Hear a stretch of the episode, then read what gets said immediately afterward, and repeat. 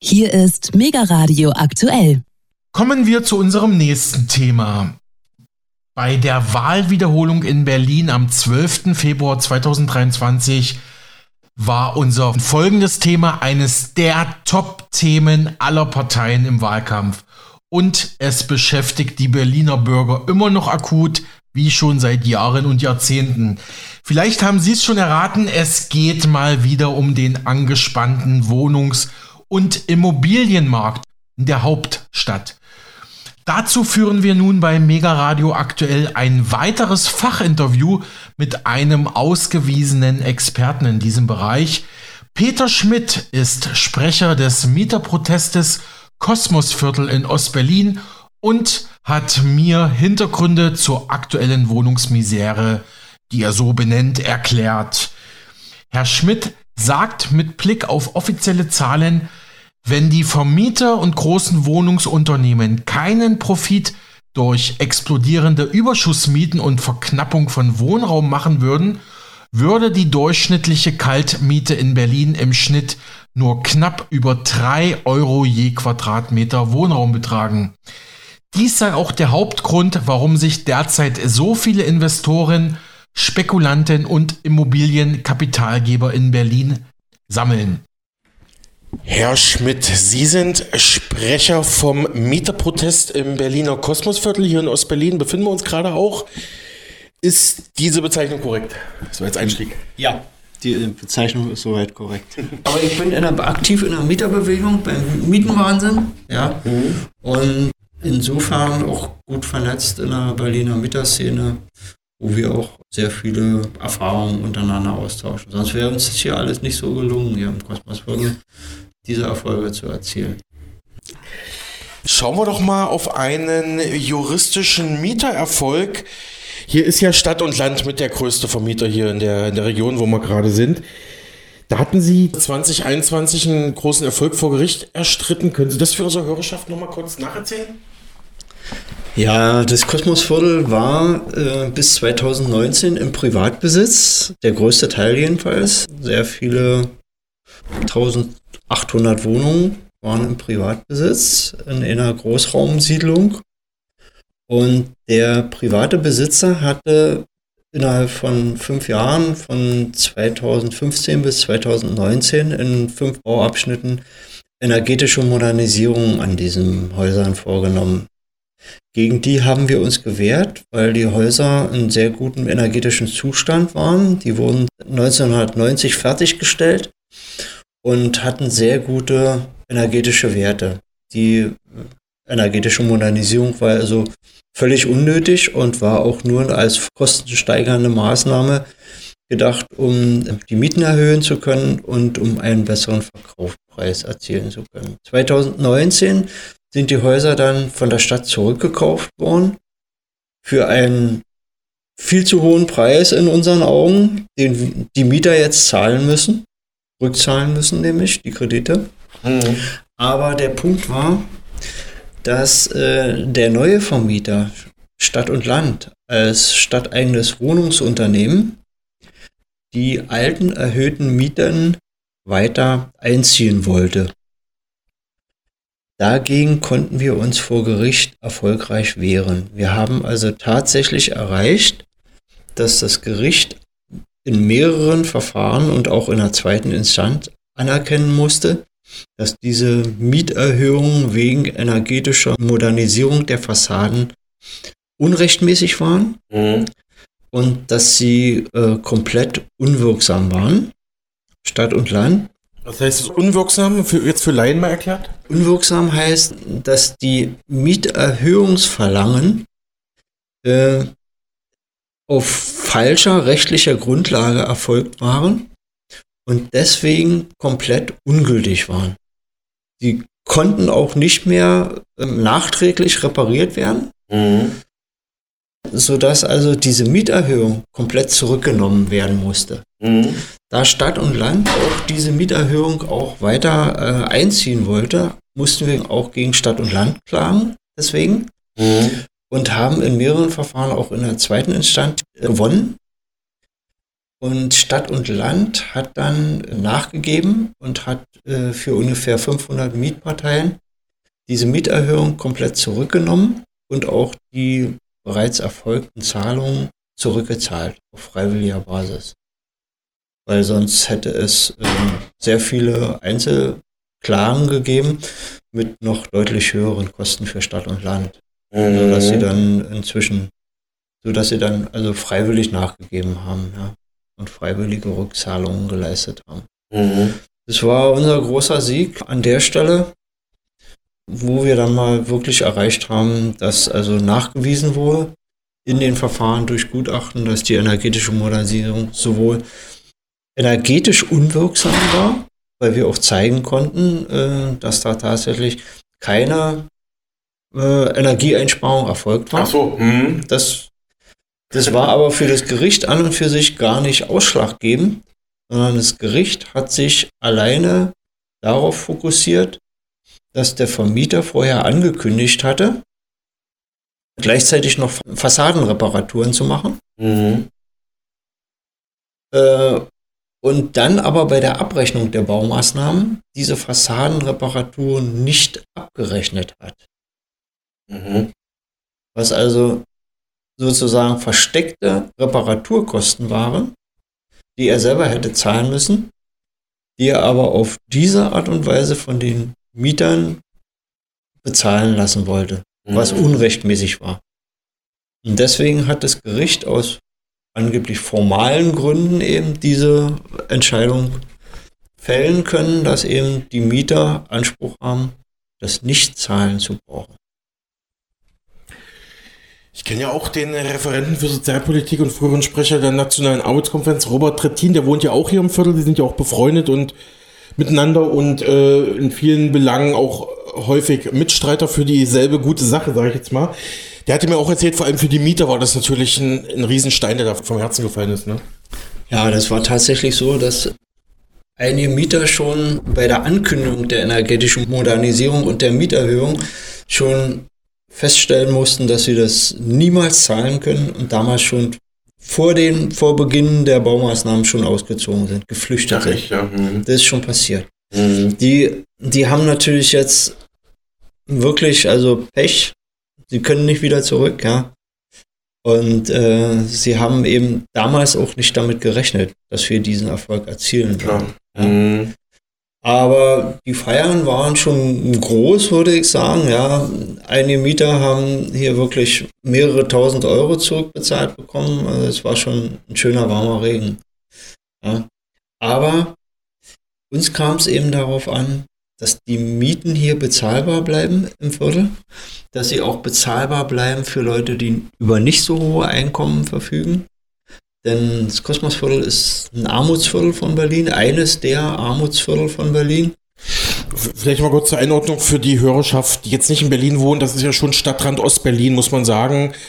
Viele Neubauten, wie man so schön sagt, ne? so, so ungefähr. So, Alles. Ne? Alles Neubauten mhm. und Stadtrandlage, mehr Stadtrandlage geht nicht.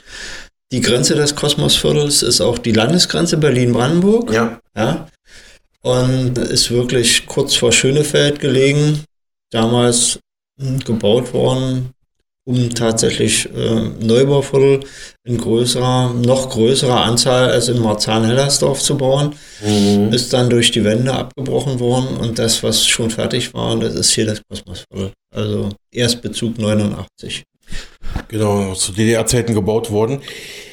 Jetzt hatten Sie natürlich das große Glück, dass Sie durch einen offenen Brief den sie geschrieben hatten, sogar Unterstützung von der damaligen Berliner Bausenatorin erfahren haben.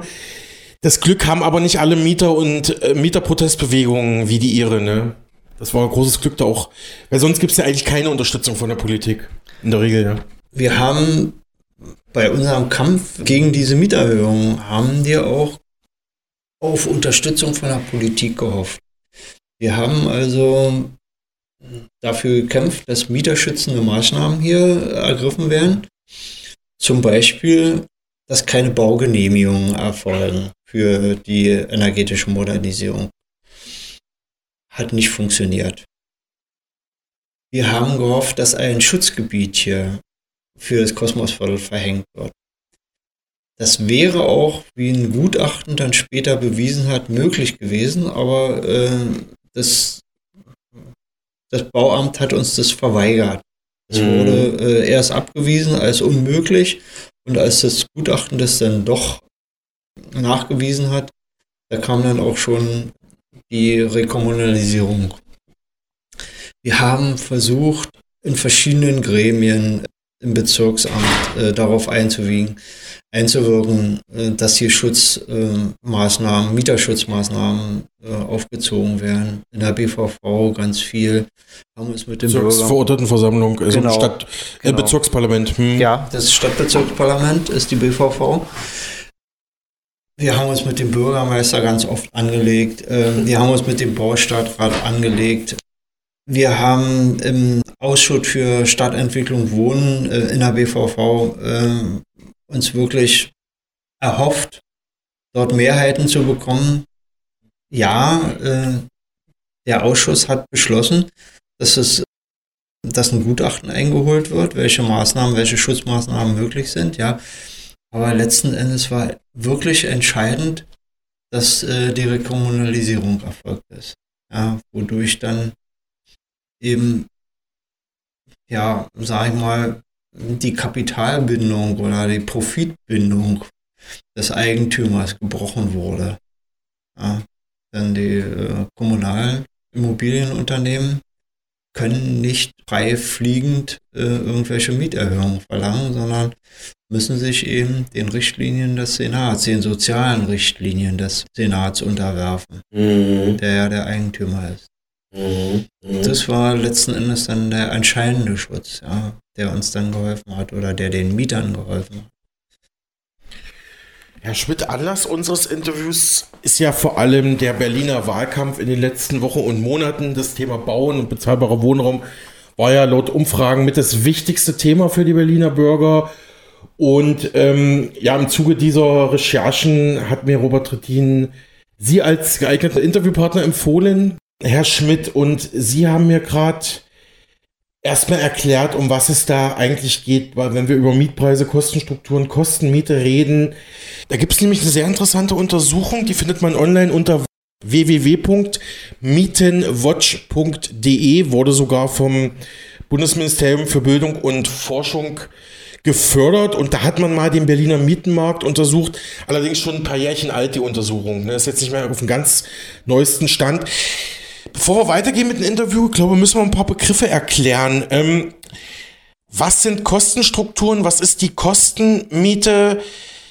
Warum kann man diese Daten sogar bei den Finanzämtern einsehen, sozusagen? Können Sie den Komplex nochmal kurz erklären für Laien? Hm. Jedem Mieter ist bekannt die Unterscheidung, zwischen Kaltmiete und Warmmiete.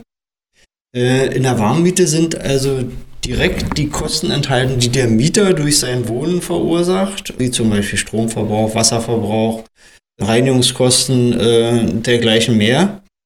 In der kalten Miete sind die Kosten äh, enthalten, die der Vermieter oder der Besitzer der Wohnung äh, hat, um die Wohnung zu erzeugen, also zu bauen und dann auch zu unterhalten. Das heißt also, in der Kaltmiete sind alle Kosten des Besitzers enthalten, angefangen von den äh, Baukosten über die Kreditkosten für das Bargeld, mhm. als auch die Kosten für die äh, Unterhaltung und Instandhaltung der Wohnung, Steuerkosten für Grund und Boden, sogar die Rücklagen für den Neubau nach Abriss und auch die Kosten für den Abriss der Wohnung, wenn das Haus mal zu alt geworden ist. Ja?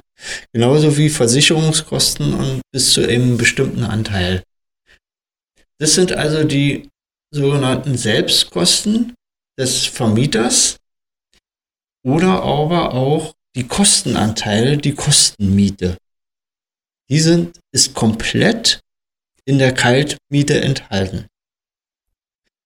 Und natürlich hat die Kaltmiete auch noch Anteile, die nicht durch Kosten begründbar sind, Aufschläge des Vermieters. Das ist die sogenannte Überschussmiete. Mhm. Und jetzt hat diese Untersuchung von Mietenwatch mal beleuchtet, unter anderem die Strukturen von Kostenmiete und Überschussmiete in Berlin. Die Kostenmietenanteile lassen sich ja sehr gut aus den, sagen wir mal, aus den äh, Bilanzen mhm. von großen Wohnungsunternehmen, die ja öffentlich sind, ersehen. Aber noch besser dann aus den Steuerunterlagen, da das alles steuermindernde Kosten sind, die beim Finanzamt geltend gemacht werden. So. Und daraus kann man jetzt ganz genau sehen, wie hoch sind die Selbstkostenanteile, wie hoch ist die Kostenmiete und wie hoch sind die Anteile an der Kaltmiete, die nicht durch irgendwelche Kosten begründet sind. Also der Profitaufschlag, den der Vermieter nimmt. Und das sind die eigentlich interessanten Anteile, weil es die Profite sind, die die Immobilienbranche antreiben. Also kann man sagen, mit der Kostenmiete versuchen die Vermieter Profit zu machen. Ist jetzt. Nee, nee. Habe ich jetzt wieder falsch verstanden. Der, Pro der Profitanteil ist die Überschussmiete. Ja, so. Ja? Mhm. Die Vermieter versuchen natürlich, äh, die Kostenmiete möglichst hoch darzustellen. Da werden auch gerne mal Beträge genannt, die eben eigentlich nicht angefallen sind, um die Kostenmiete eben möglichst hoch zu machen und um den um die Überschussmiete klein zu rechnen. Mhm. So sage ich mal, ja, also um die Profite klein zu rechnen. Ähm, das ist natürlich ja eine, eine, beliebte Methode, aber sie hat auch ihre Grenzen, weil die Mieter nämlich ähm, gesetzlich in die Lage versetzt sind, die Kosten zu überprüfen anhand der Rechnungen. Sie haben, dürfen also vom Vermieter verlangen, die Rechnungen einzusehen. Äh, sodass da also Betrügereien nicht so offensichtlich gemacht werden können und nicht so brutal, sagen wir mal. Ja. Aber interessant ist der Anteil tatsächlich der Überschussmiete in Berlin, wie der sich entwickelt hat in mhm. den letzten Jahren. Ja. Mhm. Und die Relation zwischen beiden, zwischen Kostenmiete und Überschussmiete. Genau, da hatten wir gerade eine Grafik gesehen bei Mietenwatch.de, dass die Überschussmiete deutlich, deutlich gewachsen ist in den letzten Jahren. Ne? Weiß nicht, können wir uns ja vielleicht noch mal kurz anschauen. Ja, also mhm. äh, man, man hat äh, bei Mietenwatch.de untersucht, wie äh, groß ist die Netto-Kaltmiete im Durchschnitt in Berlin. Jetzt muss man sagen, im Jahr 2018. Äh, damals war die Netto-Kaltmiete im Berliner Durchschnitt bei 11,82 Euro aller Wohnungen im Querschnitt von Berlin. Mhm. Die kostendeckende Miete, Selbstkostenmiete, lag damals bei 3,12 Euro.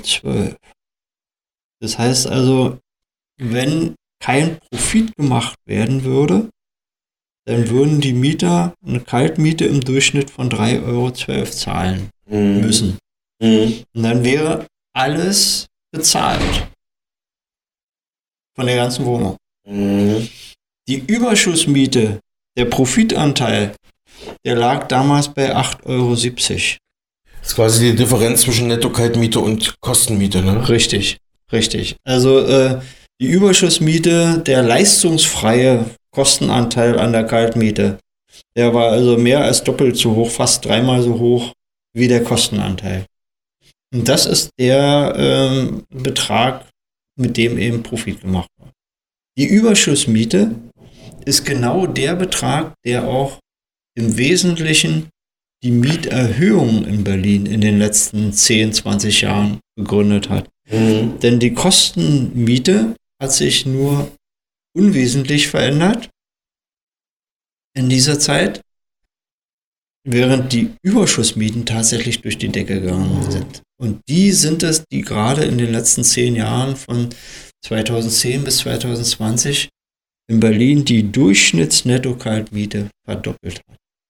Das war fast ausschließlich wegen der Erhöhung der Überschussmieten. Also der Profitanteil an der Miete ist es, der explodiert ist. Und das ist genau der Grund, warum sich so viel Immobilienkapital zurzeit in Berlin sammelt und warum der Berliner Immobilienmarkt derartig überhitzt ist, wie er bis jetzt zumindest in den letzten Jahren, in den letzten drei, vier, fünf Jahren zu sehen ist. Genau, lassen wir mal kurz bei dem Thema bleiben. Die Preise, die Mietpreise in Berlin wurden hochgetrieben. Wie hat man das nochmal begründet? Ähm, klar, viele kennen jetzt die Entwicklung der letzten Jahre, aber vielleicht nochmal jetzt, weil Sie auch Experte auf dem Gebiet sind, wie hat man die Mietpreise hochgetrieben, um auch die Überschussmiete so in die Höhe treiben zu können? Also ganz klar, einer der wesentlichen Gründe für die Mieterhöhung war Verknappung von Wohnraum. Tatsache, das war das der größte Mietentreiber. Äh, die an, der andere Grund ist natürlich in der Gesetzgebung zu sehen, die sowas ermöglicht hat. Und äh, wir hatten ja, äh, wir hatten ja schon 2018 deutlich gesehen, dass da Fehlentwicklungen waren. Das hat auch die Bundesregierung zugestehen müssen. Ähm, und hat versucht, mit der Mietpreisbremse dort eine Maßnahme äh, einzuziehen. Nun stellte sich dann heraus, dass die Mietpreisbremse als Gesetz äh, so viele Löcher und äh, Schlupflöcher und Lücken enthielt, dass tatsächlich in Berlin zu sehen war, dass die äh, Netto-Kaltmieten in den zwei Jahren nach der Mietpreisbremse schneller angestiegen sind als in den zwei Jahren vor der Mietpreisbremse. Das ist also ein Zeichen dafür, dass da so viele Löcher sind, dass sie so gut wie unwirksam sind. Die Erhöhungsmethoden haben sich natürlich nach der Mietpreisbremse ein bisschen verändert aufgrund der Gesetzgebung, aufgrund der Einzelheiten in der Gesetzgebung, muss man ganz klar sagen. Auch wenn immer von Regierungsseiten die Mietpreisbremse als Erfolg gefeiert wird, sie war es nicht. Sie war es ganz eindeutig nicht. Komme ich glaube ich später nochmal drauf. Jetzt nochmal vielleicht zum Städtevergleich. Sie hatten ja vorhin gesagt, in unserem Vorgespräch in München, Hamburg, Frankfurt am Main, da ist der Wohnungs- und Immobilienmarkt schon ausspekuliert, aber hier in Berlin gibt es dann noch einen Nachholeffekt und darum sammelt sich hier so viel Immobilienkapital, auch Investoren aus aller Welt, die hier versuchen über ja, ähm, Mieterhöhungen, Wohnraumverknappung eben die Preise hochzutreiben, gut Profit zu machen, manchmal halt doch im Ausland versteuert, ne, dass das Geld gar nicht in Berlin bleibt, kommen später nochmal drauf, aber das ist so, andere Städte, andere Großstädte in Deutschland sind ausspekuliert, hier ist noch was zu holen in Berlin. Ne? Mhm. Ja, na, äh, man muss natürlich den Mietendurchschnitt in einer Stadt immer äh, sehen in Relation zum Einkommensdurchschnitt. Und äh, da wird gern der Mietendurchschnitt äh, von Berlin verglichen mit dem von München, Frankfurt, Hamburg. Und da ist natürlich in Berlin offensichtlich für die Spekulanten Nachholbedarf. Äh, was die Spekulanten natürlich ignorieren, und zwar absichtlich ignorieren, ist, dass der Einkommensdurchschnitt in Berlin erheblich niedriger ist als in München, ja. Frankfurt, Hamburg. Ja. ja? Und äh, das äh, lassen die aber außen vor, weil sie sagen, na irgendwann wird sich ja das Berlin als Hauptstadt äh, auch mal angleichen und äh, dann sind wir drin in dem Markt, ja. Aber in der jetzigen Situation, wo es sich eben nicht angeglichen hat, ist sowas natürlich für einen Wohnungsmarkt ganz verheerend. Ja? Wenn da keine sozialen Schranken eingezogen werden, wenn da keine Bremsen eingezogen werden, dann führt es genau zu diesen, zu dieser sozialen Schieflage, die wir eben in Berlin gerade sehen, dass also fast 50 Prozent oder über 50 Prozent der Mieter in Berlin Anspruch hätten auf ein WBS, also auf einen Wohnberechtigungsschein, mhm. wegen äh, einkommensmäßiger Notlage, sagen wir mal, oder äh, Schieflage zumindest, ja. Aber äh, der Anteil an WBS-Wohnungen am gesamten Wohnungsmarkt in Berlin liegt unterhalb von 20 Prozent, so viel ich weiß. Ja. Also das ist absolut nicht, nicht mehr ähm, sozial begründbar, dass hier in Berlin derartig hohe Durchschnittsmieten genommen werden. Und tatsächlich lässt sich auch sehen, ganz klar, ähm, dass bezahlbare Wohnungen für, den, für, den, für das Gros der Mieter bezahlbare Wohnungen fast ausschließlich nur noch am Stadtrand äh, zu kriegen sind, fast ausschließlich nur noch in Neubauvierteln, in Großraumsiedlungen und dass die Innenstadtbezirke komplett den Gutverdienern vorgehalten wird. Also eine Segregationserscheinung, mhm. ja, wie man sie auch in anderen europäischen Großstädten äh, sieht, wie man sie in anderen äh, deutschen äh, Großstädten sieht, München, Frankfurt, Hamburg, schon oft genannt, ja. Ähm, das ist also ganz hart. Und wenn man dann noch sieht, dass sich also die besonders prekären Bevölkerungsschichten mit äh, besonders hohem Anteil an Hartz-IV-Empfängern, äh, an Niedrigverdienern, an Aufstockern, an dergleichen in bestimmten Stadtvierteln sammeln, dann muss man davon ausgehen, dass in Berlin eine ehe ähnliche Entwicklung passieren wird wie, wie in Paris zum Beispiel, dass sich eben komplette Stadtbezirke, komplette Wohngebiete äh, zu, äh, zu Armutsvierteln entwickeln, wie es auch das Kosmosviertel schon längst geworden ist, ja. Und womöglich, dass wir in, wie in Paris dann die, diese, diese ab, äh, abgeschlossenen äh, prekären Wohngebiete haben. Ja. Das ist eine Entwicklung, die ist sehr ungünstig für Berlin, die wird sehr viele soziale Konflikte hervorrufen und die wird auch die Sozialstruktur der Stadt völlig verändern. Mhm. Dazu vielleicht noch ein paar Zahlen. 85 Prozent der Berlinerinnen und Berliner sind Mieter. Es wurde jetzt auch im Wahlkampf vor allem von den konservativen Parteien kritisiert, dass die Eigenheimquote so niedrig ist hier in Berlin. Aber Sie haben es gerade gesagt, das Durchschnittseinkommen in Berlin ist nicht so wie in Hamburg oder München. Dementsprechend Frage, wo soll das Geld für die Eigenheime herkommen? Muss ja auch irgendwo finanziert werden. Oder macht alles über Kredite, aber selbst die müssen ja zurückgezahlt werden. Dann fand ich interessant, ähm, dass die Berliner mit einem durchschnittlichen Einkommen, die können eigentlich in der City gar nicht mehr wohnen. Die müssen eigentlich in die Randbezirke, ne? Das haben wir ja ganz klar bei Mietenwatch gesehen.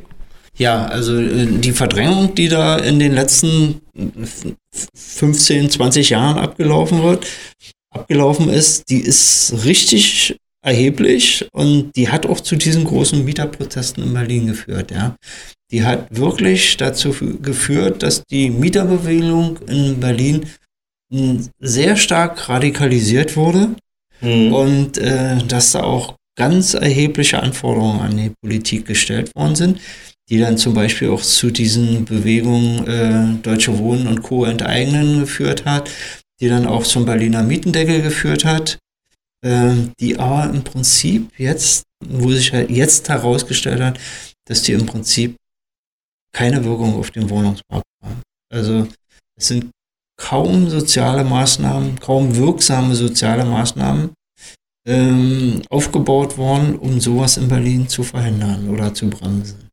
Mhm. Und wenn man Hartz IV oder Bürgergeld-Empfänger ist, dann muss man auf jeden Fall auch außerhalb des S-Bahn-Rings, der ja so die City Berlins miteinander verbindet.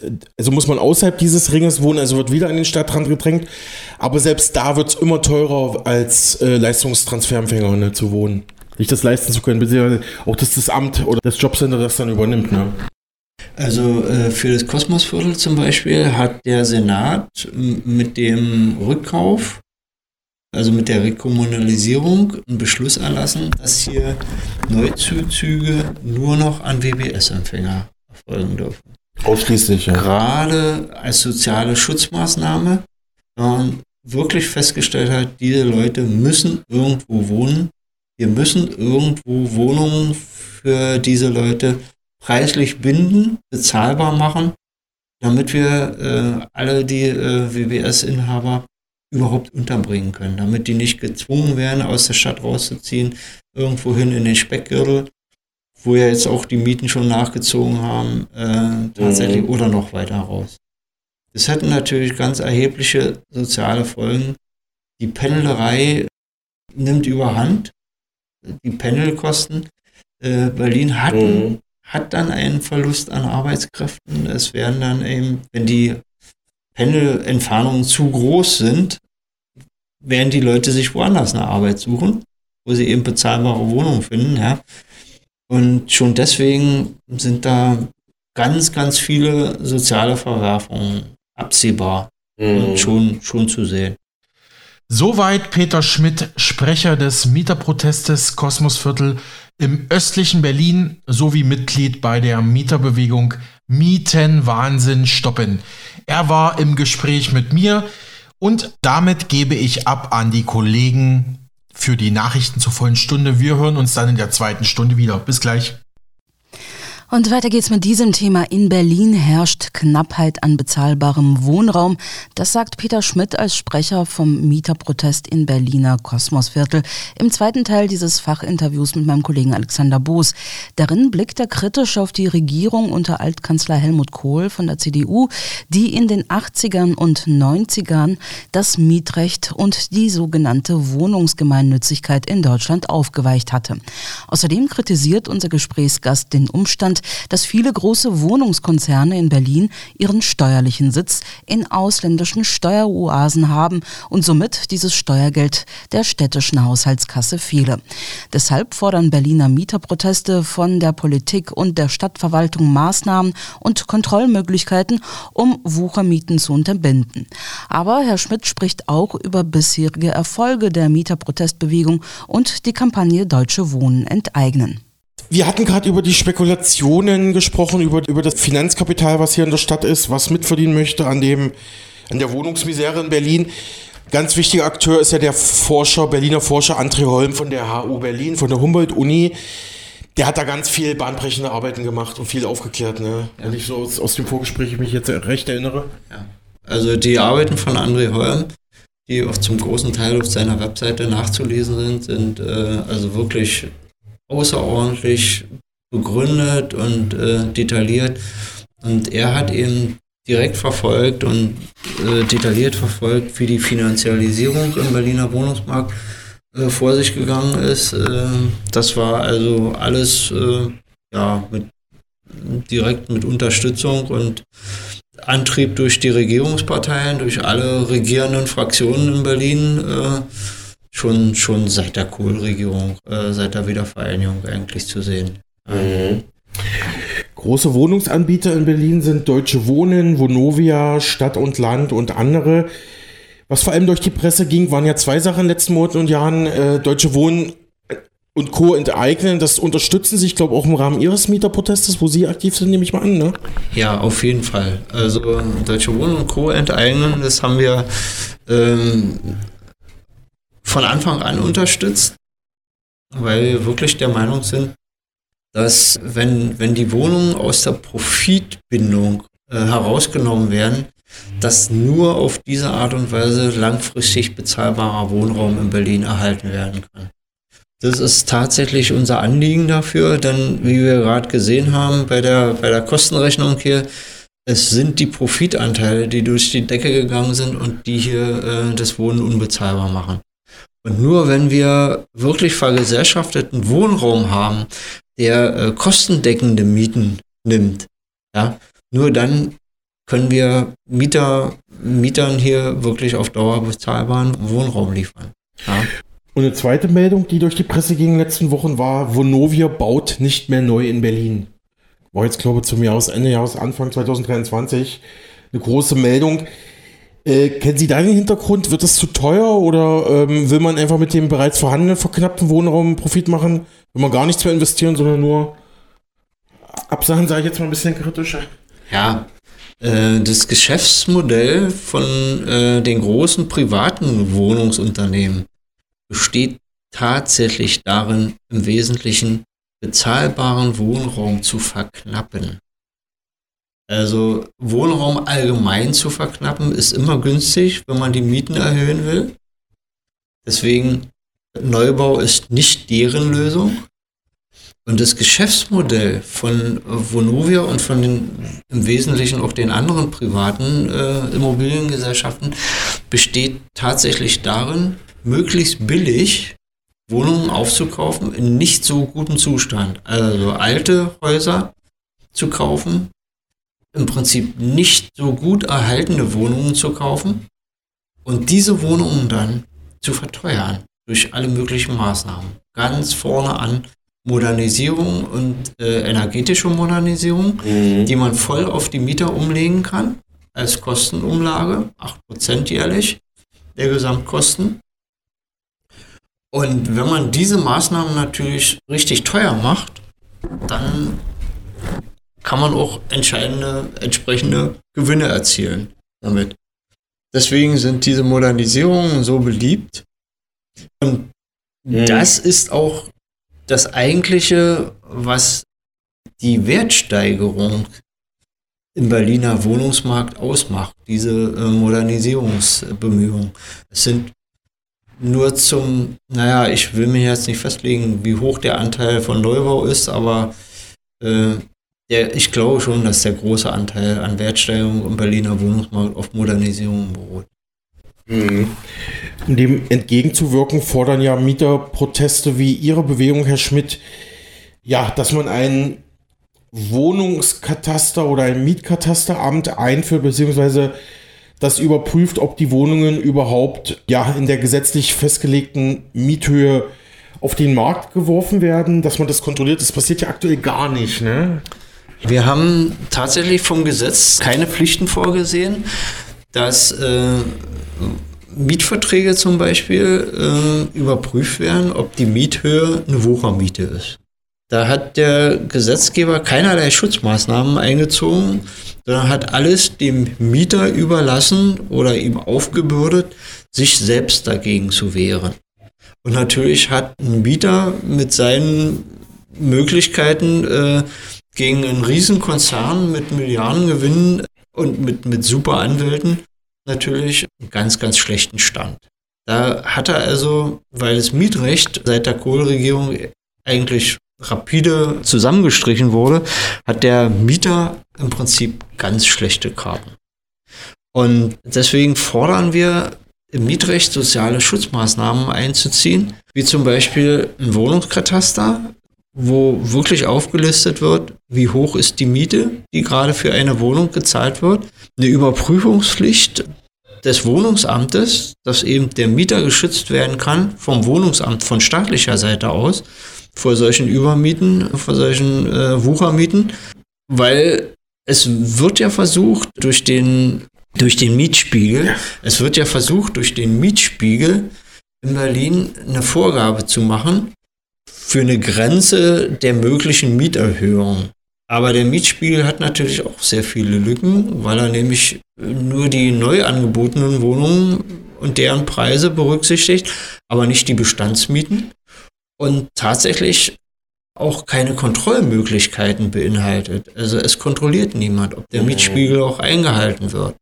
Sodass der Mieter dann selber feststellen muss, oh, meine verlangte Miete die ist ja mehr als 20 Prozent höher als der Mietspiegel und ich kann da zurückverlangen und dann auch das zurückklagt.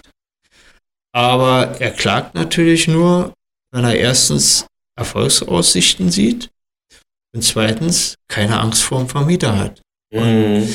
die großen Vermieter eben deutlich mehr ökonomische Macht haben als die Mieter, ist es klar, wie, wie diese Fragen ausgehen.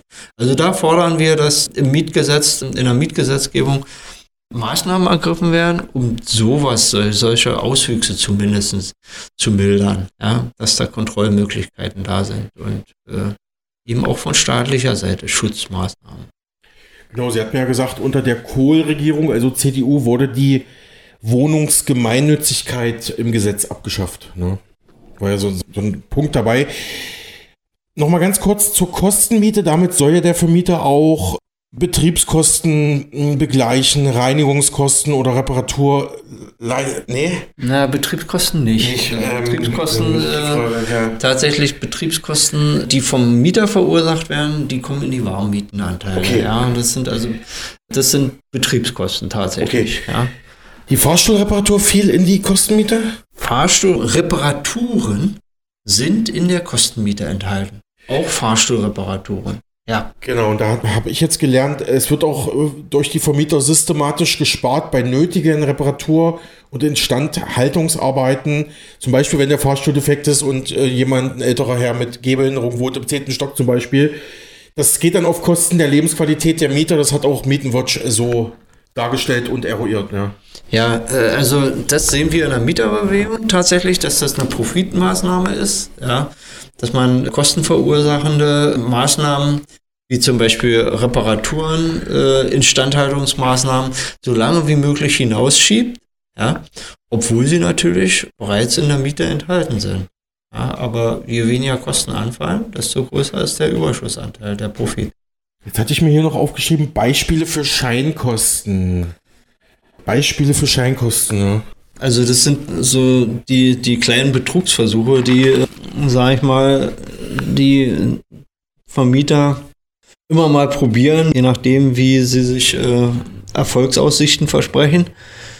Ähm, dass also versucht auch versucht wird, Scheinrechnungen zu stellen für nicht erfolgte Maßnahmen, äh, Reinigungskosten, bestimmte Sachen, wie zum Beispiel, was mir geläufig ist, Beispiele, dass Spielplatzkosten da berechnet werden, obwohl gar kein Spielplatz da ist oder obwohl der völlig vernachlässigt ist und dergleichen mehr. Ja, aber das sind so eigentlich Kleinigkeiten, das sind so Optimierungsversuche, sage ich mal. Der große Reibach, der wird tatsächlich bei der Überschussmiete gemacht. Die ja immer weiter hochgetrieben wurde, auch weil Berlin ein Hotspot der Immobilienspekulation ist, wie Sie gesagt haben vorhin. Ne? Ja.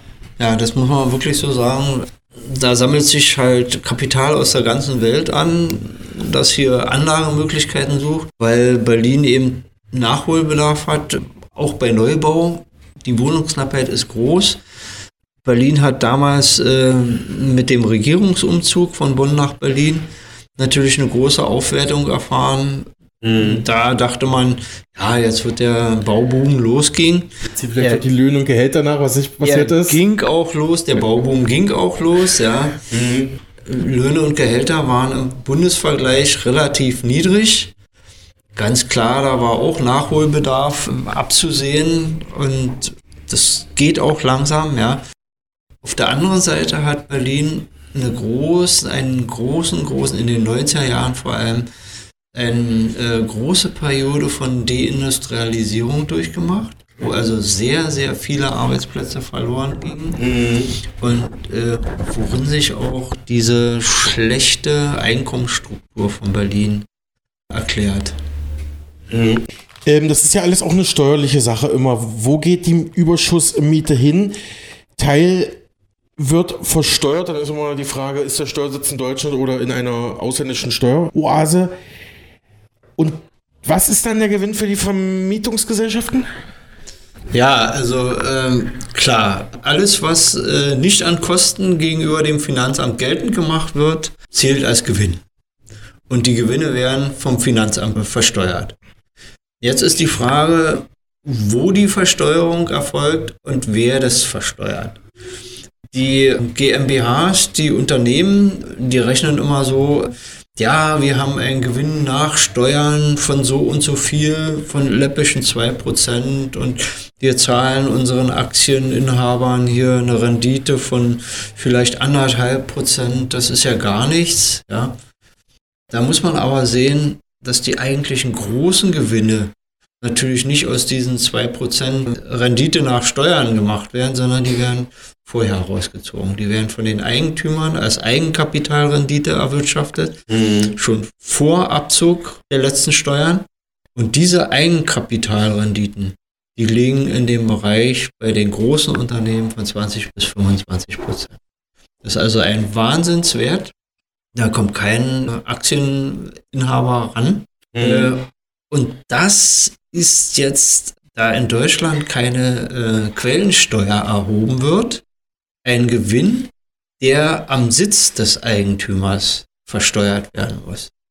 Und wenn der zum Beispiel seinen Briefkasten auf den Bahamas hat, dann kann man sich vorstellen, welche Steuern die Leute zahlen. Ja? Mhm. Das ist Geld, was direkt vom Mieter bezahlt wird und irgendwohin wandert in eine Steueroase, abwandert, wovon hier in Berlin nichts übrig bleibt.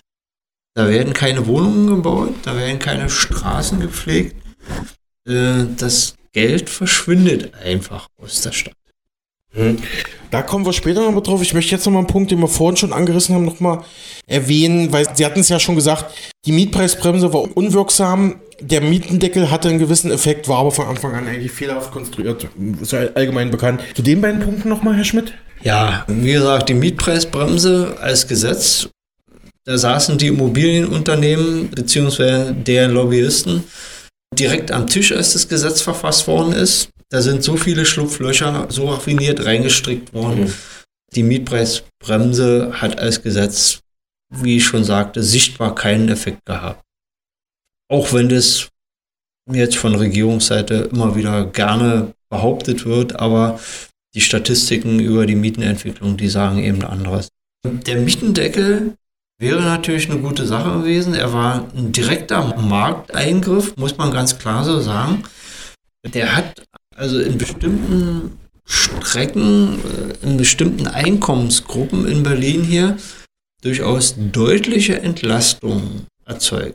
Vor allem in den mittleren und höheren Einkommen, muss man sagen. Ja. Nicht mal bei den niedrigen Einkommen. Die waren eh schon gering, da ja. hat er gar nicht gegriffen ja. wahrscheinlich. Da hat, da hat er also kaum gegriffen, da war von Entlastungen kaum was zu sehen. Und der Mietendeckel hat natürlich auch insofern keine Entlastung bewirkt, als er keine neuen Wohnungen erzeugt hat. Ja, mhm. Es war also eine Maßnahme, die die Wohnungsstruktur nicht verändert hat. Und der Mietendeckel hat auch nicht bewirkt, dass die Anzahl bezahlbarer Wohnungen sich gesteigert hat. Ja. Es ist in Berlin ganz deutlich zu sehen, dass wir nicht allgemeine Wohnungsknappheit haben, sondern wir haben eine Knappheit an bezahlbaren Wohnungen. Eben in Relation zum mittleren Einkommen in der Stadt. Mhm. Weiteres Manko ist ja auch, dass der Mietspiegel nicht staatlich oder gesetzlich kontrolliert wird, ne, was Sie ja auch fordern. Ja, der Mietspiegel ist natürlich doch schon, der wird von staatlicher Seite erzeugt. Der wird von den Wohnungsämtern, ja, vom Senat erlassen, ja, wenn man so will. Aber er ist eben unvollständig. Er hat nicht die Bestandsmieten zum Inhalt, die gerade bei Altmietverträgen sehr, sehr viel niedriger sind als die Angebotsmieten. Das sagt die Seite auch. Mietenwatch.de gibt da auch einige Zahlen dazu. Ja.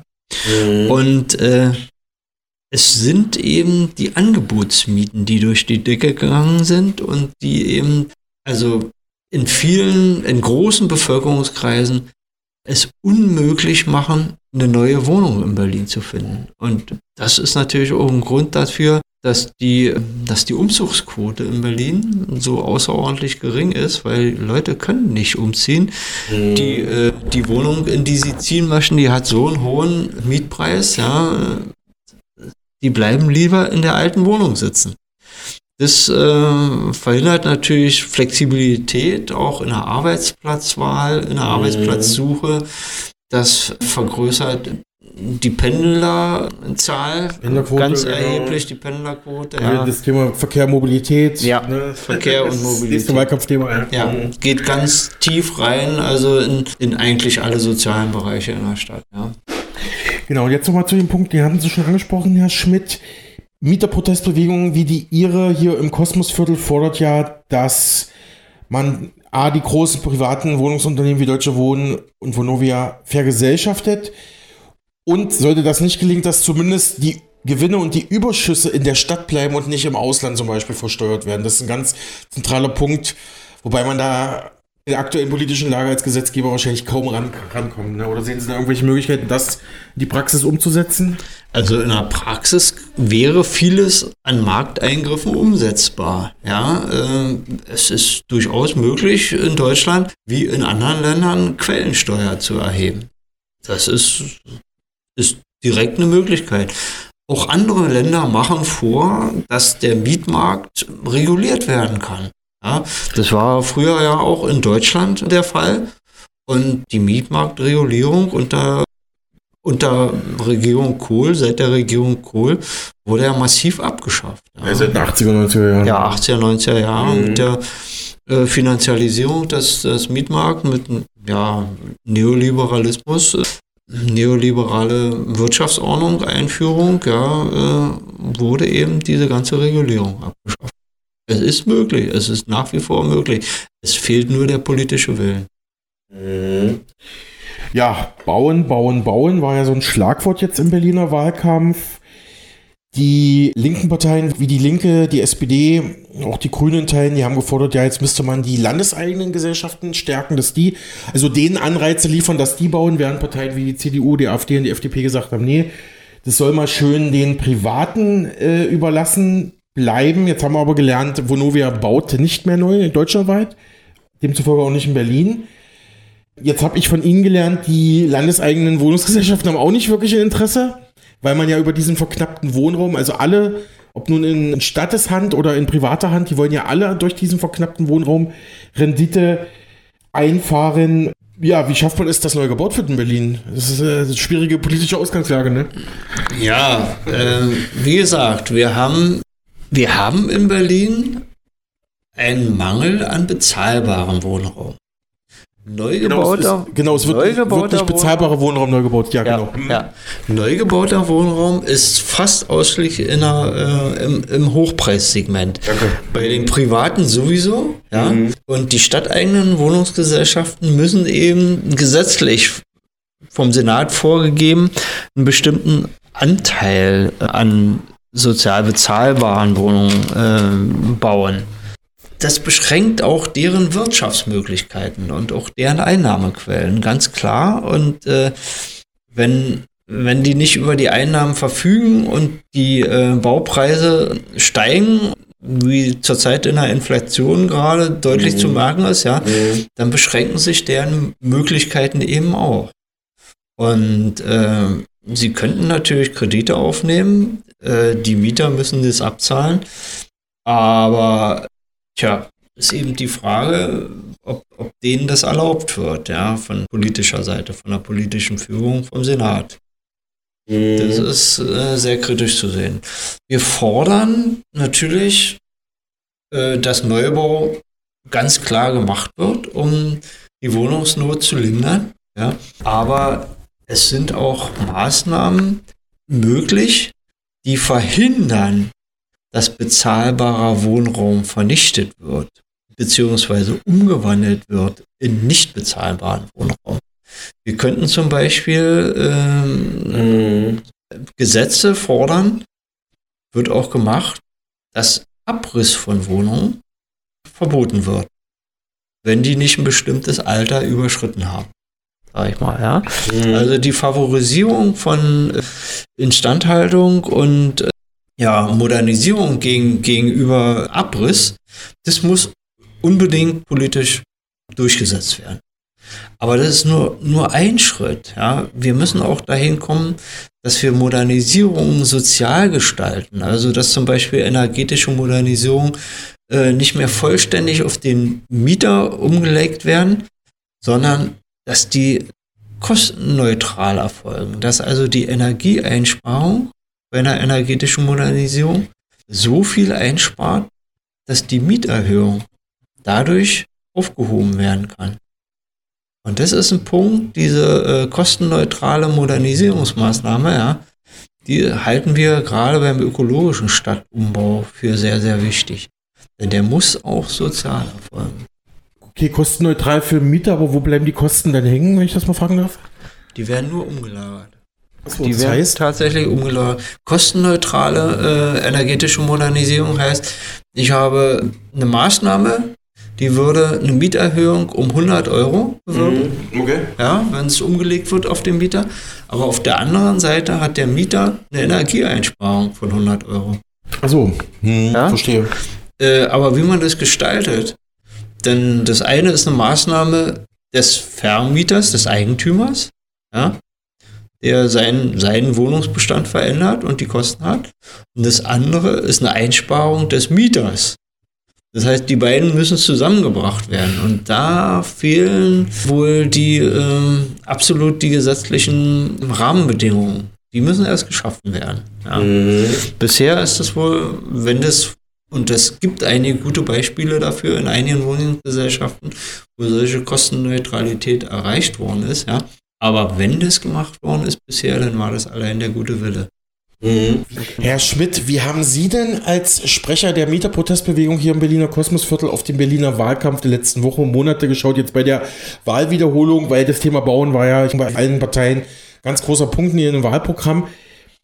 Die haben ja im Prinzip ganz wichtige Punkte verschwiegen oder zumindest nicht prominent beleuchtet, ja. Also das Thema ist ja doch ein bisschen komplexer und die Lösungen waren ja doch recht vereinfacht okay, im Wahlkampf ist das so, aber Ich würde fast behaupten, viele Parteien haben vielleicht doch gar nicht richtig verstanden oder wollen nicht verstehen, was eigentlich für Berlin angebracht wäre.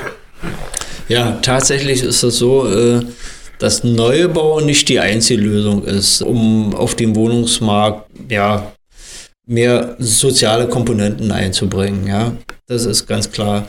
Das ist auch die Gesetzgebung gefragt. Da kommt es natürlich dann gleich wieder in die Bundesgesetzgebung. Und wie da die Machtverhältnisse sind, die Kapitalverhältnisse, das wissen wir auch alle dass da der Berliner Senat seine Grenzen hat, seine Bremsen hat, äh, die Politik, äh, die Berliner Lokalpolitik, das wissen wir auch alle. Aber äh, es ist tatsächlich so, dass ja diese, diese Beschränkungen, an die die Politik gebunden ist, ja, die hängen tatsächlich von der wirtschaftlichen Lage ab. Und äh, wenn sich da in Berlin nicht, nicht einiges entwickelt, nicht eines zum, zum Guten wendet, sage ich mal, Industrieansiedlungen beziehungsweise mhm. äh, Firmenansiedlungen und dergleichen, dann wird sich auch allgemein ja in der wirtschaftlichen Lage nicht so viel verbessern für Berlin. Und dann muss man sehen, äh, was da überhaupt machbar ist von der Politik. Es ist natürlich ganz, ganz, ganz stark vom politischen Willen abhängig äh, was in Berlin in der Wohnungspolitik gemacht wird. Mhm. Möglichkeiten sind, aber der politische Willen und die Machtverhältnisse, äh, die müssen auch da sein. Und da kommt es sehr auf die regierenden Parteien an. Ja. Mhm. Wir biegen jetzt langsam einen den Abschluss unseres Gesprächs.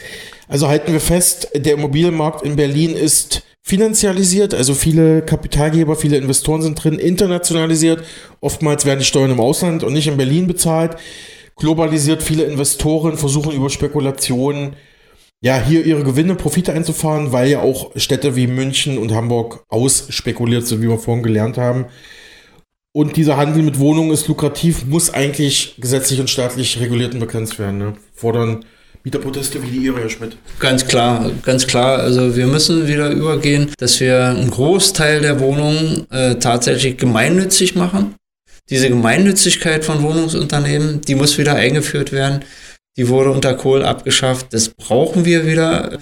Und wir brauchen einen größeren Anteil an vergesellschafteten Wohnungen. Das auf jeden Fall. Sonst werden wir ja der Kapitalmacht einfach nicht mehr Herr. Dann werden noch mehr Berliner noch größere Anteile ihres Einkommens für die Miete ausgeben müssen. Ja. Sie müssen dann eben überlegen, wo sie sparen, an der Heizung, am Essen, ähm, an der Urlaubsreise. Das machen inzwischen bei den schon. Kindern, ne? das ist ja eine soziale Kindern, Frage am Ende. Genau, soziale Frage. Mhm. Bei der Kindererziehung, äh, das, das müssen schon 80 Prozent aller Berliner Mieter machen. Ja. Jetzt schon. Jetzt schon. Einschränkungen und Selbsteinschränkungen im täglichen Leben werden nicht ausbleiben. Wenn wir da jetzt zu Zeiten galoppierender Inflation wird es noch schlimmer werden. Ja? Mhm. Die Löhne und Einkommen, die werden nicht hinterherkommen. Das wird also soziale Verwerfungen erzeugen, äh, die wir jetzt noch gar nicht absehen können. Ja. Herr Schmidt, ich versuche in meinen Interviews häufig auch so ein bisschen mit einem positiven Ausblick rauszugehen. Ich greife mal ein paar Punkte auf, die Sie jetzt gesagt hatten.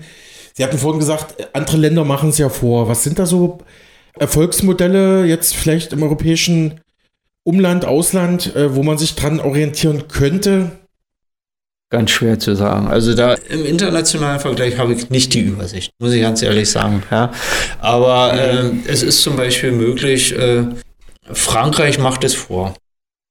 In Frankreich gibt es ein Gesetz, dass äh, während des Winterhalbjahres keine äh, Zwangsräumungen auf die Straße erfolgen dürfen. Punkt. Ja, äh, bis zum 23. März sind in Frankreich Zwangsräumungen verboten, untersagt. In Deutschland gibt es sowas nicht. Ja? Das ist nur ein Beispiel. Mhm. Erstaunlich sowieso, dass Frankreich, die ja sonst auch in Turbokapitalismus fahren, ja manchmal doch staatlicherseits öfters mal wirklich sozial eingreifen. Ne? Also das ist, und ich glaube, die haben so einen guten Mix vielleicht auch aus Kapitalismus und sozialistischen Elementen, wenn ich das jetzt sozialen sozialen, sozialen Elementen, wenn ich das jetzt genau sozialen Elementen. Das wäre ein Beispiel. Dann hatten sie gesagt, es muss eigentlich über einen Kataster erfolgen. Man muss eigentlich das mehr, mehr überprüfen können. Das fordern ja Mieterproteste wie, wie die ihre. Gibt es da irgendwelche Ansätze, dass man da in die Nähe kommt?